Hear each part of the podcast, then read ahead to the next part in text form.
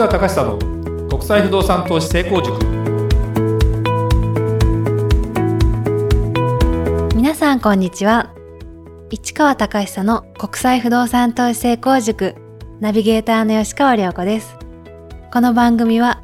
株式会社国際不動産エージェントがお届けしております。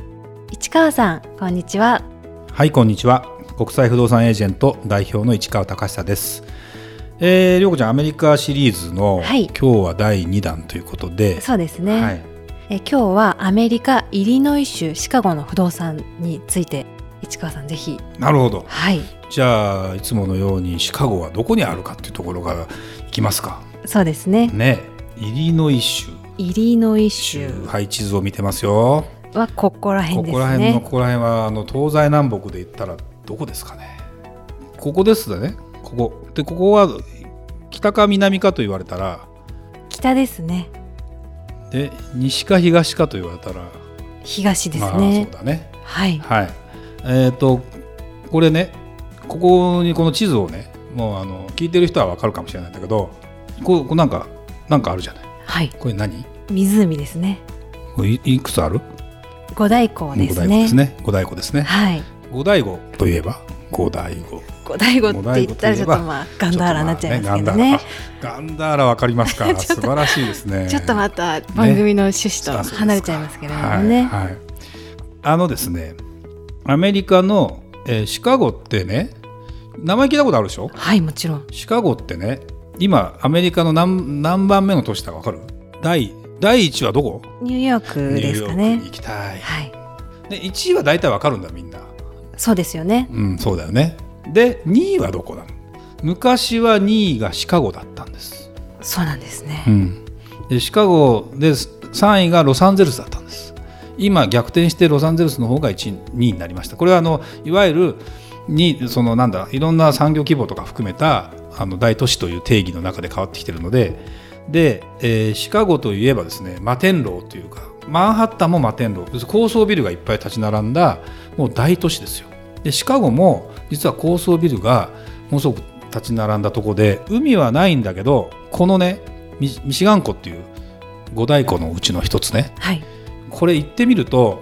どう思うかというとですねこれ海だね。これだって琵琶湖より大きいでしょどう見ても。そうですね。琵琶湖も行ってみたら海だよ。そこは。大きいんですね、うん、だって見えないもんね向こうが。向こうが見えなきゃ大体海なんだで向こうが見えたらちょっと湖だけど、まあ、そうですよね、っていうぐらいのこの地図で見るとものすごくちっちゃく見えるけど実際はね日本の何県が入っちゃうぐらいの全然大きな感じじゃない？そうすると海なんですよ。でやっぱり水があるところには人が住むと。いうことで、まあ、シカゴは発展してきました。でトランプタワートランプって名前が入ったトランプタワーが一番目立ってるんですよ。すごいよねっていう街なんだけどあの今日はねちょっとじゃあイリノイ州シカゴの不動産の話をしたいと思いますけど、はい、実はあのヨーロッパ系の金融機関のどこだっけなえーと、UBS 銀行っていうところがプライベートバンクなんだけど出してる、えー、世界不動産の相場一覧みたいなのが出てるんですよ。でそれでマーケット一番ね。でどこが割高か。どこが割安か。一番割高はね香港だったかな高いんですよ香港ってね。そうなんですね。100平方メートル100平米。100平米といえば計算上は10メートル ×10 メートルが100平米じゃん？10メートルの間口で10メートルの奥行きの部屋100平米、はい、広いけどね。それが5億円ぐらいするからね しかあの香港は。桁が違いますね。桁が違うでしょ？で、えー、じゃあこのシカゴはどこにその割安割高ランキングで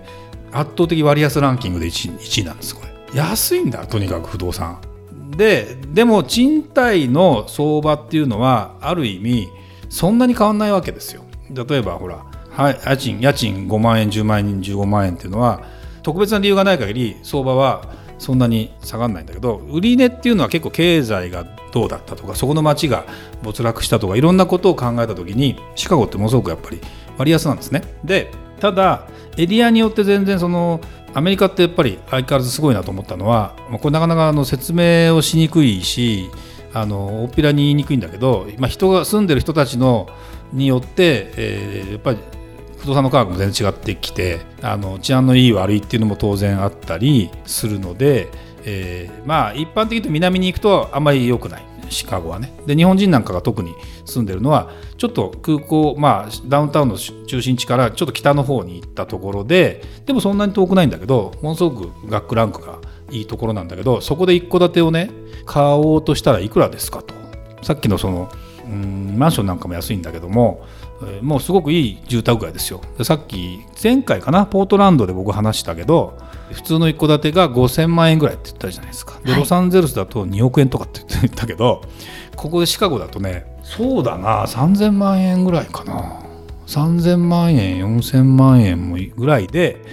あの結構学区のいいところで買えるんですよ。それはいいですね。いいよね。いいよね。だからこの町自体がもうき北の方の町ってやっぱ南の方が今人も増えてるしどんどんどんどん活発化してる部分もあって実は1980年代ぐらいにやっぱり一回ちょっと沈んだというかねあの自動車産業とかも含めてあの製造業とかがだんだん良くなくなってきたで人口も減ってきたりしてで経済も今一つになってきてっていうようなまあシカゴはそこまではっきりしたわけでもないんだけどもそんなようなことなんかも含めて考えるとものすごく割安で抑えられてるんですよ。でもちろん南の方に行ったら1000万円ぐらいで普通の一戸建て買えたりするのね。ただまあそれはそれでいろいろあのじゃあ投資として求める時に何を考えるのかっていう話と住むって話はちょっとまた違ってくるんだけどシカゴってやっぱりそうは言っても日本人の駐在員もやっぱ多いわけですよ大都市だから。で、えー日本人の駐在員って大体学校を含めて、えー子どもさんも一緒に行くとなると、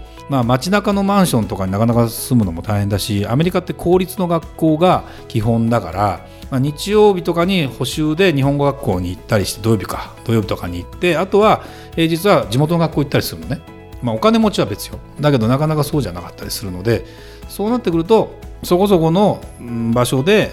住んででも賃料はそんなに安くないのよ。3000万で買ったって20万ぐらいとかするのかな。だから結構あのもっとかな。25万とか。だから表面利回りで言ったら10%超えるというか。すごすごくいいんだけど、まあ、一つねあのこれがなかなかあの、まあ、難しいなと思うのはアメリカってですねそもそも不動産を持っているとかかる税金、まあ、州によって全然実は金額違うんだけどはい。日本でいう固定資産税ね。アメリカでいう不動産税みたいな要するに保有税っていうんだけど持ってるだけで払わなきゃいけない、まあ、日本ももちろん固定資産税っていうのを持ってる人は払わなきゃいけないですよ。だから地主さんになったことないから分かんないかもしれないし俺もよく分かんないんだけど 結構ね、あのメーカーの人であのいいところで不動産いっぱい持ってると固定資産税払うの結構大変みたいな感じなんだけど所詮日本っていう日本のその数字というのはそもそも固定資産税評価額っていうのがあの額面からガクって下がるしそこからパーセンテージになってそのパーセンテージもそんなにあの0.4%かななんかそのぐらいかな。非常に安いんだけどこのシカゴはですねちょっと高いね。あのパーセンテージで実は測れるわけじゃないんだけどまあ2%ぐらいいっちゃうかな、まあ、テキサスも実はそのぐらい高いんだけどそうするとどういうことが起きるかというと3000万円とか4000万円のものに住んでいるんだけど月々の、まあ、固定資産税を年間いくら払ってるかというと80万払ってるとかね。ってことは月7万円ぐらい払ってるみたいな。それって別にローンじゃないわけ。あの持ってなきゃ持って払わなきゃいけないわけ。それをローンで買ってる人からすると余計な負担になるじゃんそうですよね。で例えばじゃあ賃貸に出すとどうなるかというと週家賃20万で貸せるっつってもそのうちの7万円が消えるわけですよ税金に。だから手取りが13万になるから利回りが落ちるのね。だけどあのだからあ負担だなと思ってえなかなか合わないかなと思いきや、まあ、そこから先はどう考えるかというともちろん将来の値上がり期待っていうこともあるしあと今回ね行ってみてね実は僕行ったところの都市の話しかしないんだけどいろんな不動産見せてもらったのね。ですごく思ったのがシカゴも昔はそのあんまりいい場所じゃなかった。で、えー治安とかも含めて良くなかったけどどんどん都心に近いところから人は、えー便利を求めるから再開発とかでどんどん変わっていったりするわけですよ。そうすると、えーいい建物とかできるんだけど意外とまだあの固定資産税そんな高くない。でそこのギャップが非常にあったりするところなんかの投資なんかはまあ10年ぐらい経っちゃうともう是正されてきちゃうんだろうけど割安なこうん価格でなおかつ割安な固定資産税なんだけどで保有していく分には全然あの利回り的に言うと他の投資そうだなアメリカの他の都市と比べたらかなり美味しいんじゃないかなこれ。っていうようなでなおかつ大都市なのね。大都市っていうのはやっぱ安心感があるわけですよ。その田舎の町だと人も限られるしそれを思うとね非常にあの当たり前の話なんだけど高くなりすぎた場所で商売するのも難しい。だけどまだ割安なんだけどもこれからまた、まあ、復興もしていく可能性もあるし十分そういう狙い目もまだあるなっていうんでシカゴは僕は面白いなというふうに非常に思いましたね。だから今まだあんまり声高にシカゴシカゴって言ってる人はいなくてどちらかというと南南本当にその暖かいとこ暖かいとこ行って人には行くのは確かだし、はい、あのシカゴの人人口がガンガン増えてるわけじゃないんだけどあの出入りが激しいので結構ですね人は増えたりもしていくんですよ。で東京なんかもそうなんだけど一部いいところなんかどんどんやっぱ増え続けるしで必ずその賃貸ニーズもあるじゃないですか。人を貸せるというか。でまたそこが発展していけば買うというか。そういうやっぱりその都市の構図っていうものが見受けられるので決してなんだろうな。アメリカってその新しい街を作ってえー、そこに不動産買って値上がりしていくっていう、まあ、南のようなあの、まあ、ダラスみたいなパターンみたいなのもあるんだけどもそうじゃなくて、まあ、昔発展して一回ちょっとしぼんだけどまたこう戻そうとしてるような都市っていうのも大都市の中には十分あるので廃れていかないっていうふうに思えば